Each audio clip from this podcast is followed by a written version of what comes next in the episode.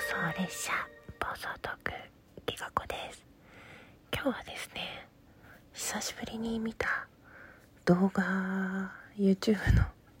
動画について語ってもいいですかね。ちょっとドン引きされるかもしれないのでえー、あんまり私のことを好きじゃない方は聞かないでください。そして私のこと割と好きだよって方も聞かないでください。どうでもいいよってそういう感じで 聞いていただけると嬉しいです、えー、私はですねあの耳かき動画がめちゃくちゃ好きなんですよ。なんかそれまでは全然なんていうのそれまでっていうか YouTube でそういうものがあるって知るまでは全然気づかなかった。どあの耳掃除のあのサロンの動画イヤースコープが発達して明るい感じで耳の奥まで見えてあの最初にちょっと赤をふやかすような薬剤をね綿棒で塗ってちょっと入り口あたり掃除してでちょっとあの 毛の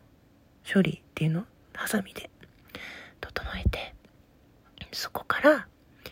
あの綿棒だけでやっていくっていうのをね見た時に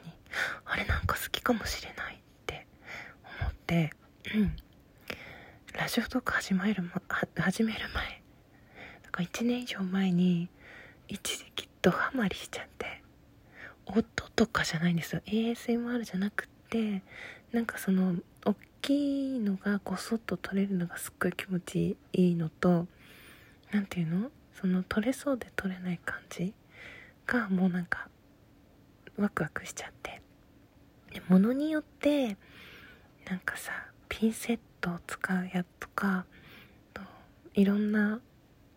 道具をね使い分けるとか掃除機みたいなとかいろいろあるんですけど割とそういうねなんかあのサロンの手順でもちょっともどかしいぐらいのが好きで海外ものはねあんまり。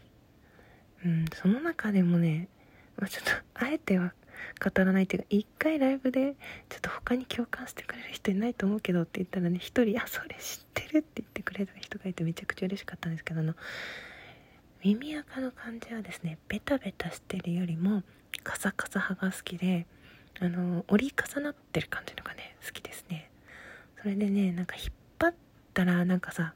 壁が崩れてくるみたいな何ていうの？ミルフィーユっていうんですかね。なんかいろんなみんなネーミングつけてるけどなんかもう一枚壁が張り付いてるみたいな感じのをこう壁紙剥がすみたいにして引っ張り出すなんかすっごい最高です。なんでこんなこと語ってるのかっていうと久々に見ちゃったんですね。なんか一時期見すぎてなんかもう満足できるやつがなくなっちゃったからなんかしばらく時間を置こうと思って見てなかったんだけどなんかね子供の動画だと痛がったりしたりアンチのコメントがついたりするからまあそれも飛ばし飛ばしっていう感じでなんかねすごい汚い汚いって言ったらあれだけどこう耳垢がたくさん溜まりやすい家族がいる人って羨ましいなってなんかもう取り放題じゃないですか。私ねよくよく振り返って考えたら幼稚園の時とかねの粘土を型にはめて剥がすじゃないですか。だって型取る遊びしてる時に型にこびりついた粘土をこう爪楊枝使って剥がすとかそういうっちの方がすごい好きだった。たんですよね。だから今にして思えばあれはなんか耳かき黎明期というかああいうその墨にあるものを細かい道具を使って取り出すっていう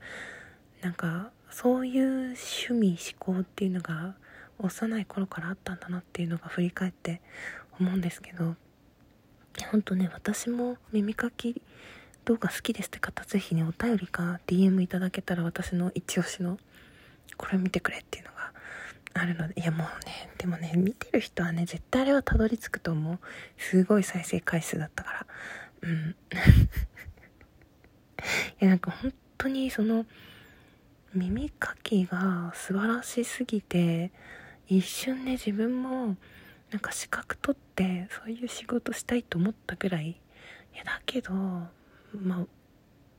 このおばさんにねそのベテランでもないのにベテランの風格だけしてるおばさんに耳かきされる人もかわいそうだなとかね痛いって言われると嫌だからなんかちょっとそれはねなんかファンタジーとしてこう画面越しに楽しむ